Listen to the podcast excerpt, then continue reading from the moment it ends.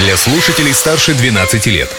Колесо истории на «Спутник FM. Всем большой солнечный привет! Сегодня 14 февраля, и кажется, что в истории этого романтичного дня все происходило из-за или во имя любви. Не верите? Тогда слушайте. У микрофона Юлии Санбердина.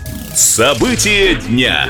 В этот день в 1918 году из-за любви к совершенству декретом Совнаркома в России был введен Григорианский календарь. После 31 января 1918 года сразу же последовало 14 февраля. Но Русская Православная Церковь продолжает пользоваться юлианским календарем. Из-за этого в 1918 году в России не отмечали Рождество Христово. Личность дня. А поступки, вписанные в историю в этот день в годы Великой Отечественной войны, люди совершали во имя любви к родине и свободе. За множество таких деяний получил звание Герой Советского Союза и именинник этого дня гвардии генерал-майор Тагир Кусимов. 14 февраля 1909 года он родился, а 14 февраля 43-го 112-ю башка в дивизию, в которой Кусимов был командиром полка и начальником штаба, наградили званием «Гвардейская». И с этого дня дивизия стала именоваться 16-я гвардейская кавалерийская дивизия.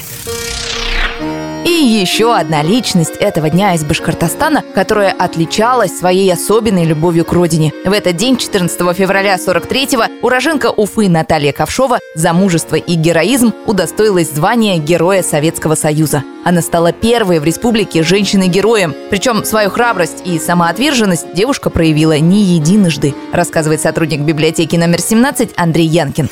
42 год в одном из боев ранил командира полка. Зима, и вот они этого, значит, взрослого тяжелого мужчину на волокуши и 6 или 7 километров по снегу, по бурелому потащили в медпункт. Потери крови. И он, значит, говорит, Наташа, я замерзаю. Девчонки эти раздеваются, его укрывают. И вот представьте, зима, они в нижнем этом белье тащат на себе. Они его принесли в Санбат. Он, конечно, без ноги остался. Множество противников устранил снайперский дуэт, состоящий из Наташи Ковшовой и ее боевой подруги Марии Поливановой. Сослуживцы называли девушек «ящерками». И еще одного человека стоит вспомнить сегодня, который с огромной любовью писал о нашей республике. В 1894 году, 14 февраля, родился поэт и прозаик Тухват Янаби. Сегодня имя классика башкирской литературы носит бульвар в Калининском районе Уфы и одна из улиц микрорайона Инурс. Вот такое оно 14 февраля. Все из-за и во имя любви. И эта программа тоже. Ведь прошлым нельзя жить, напомнить его необходимо. Колесо истории на «Спутник FM.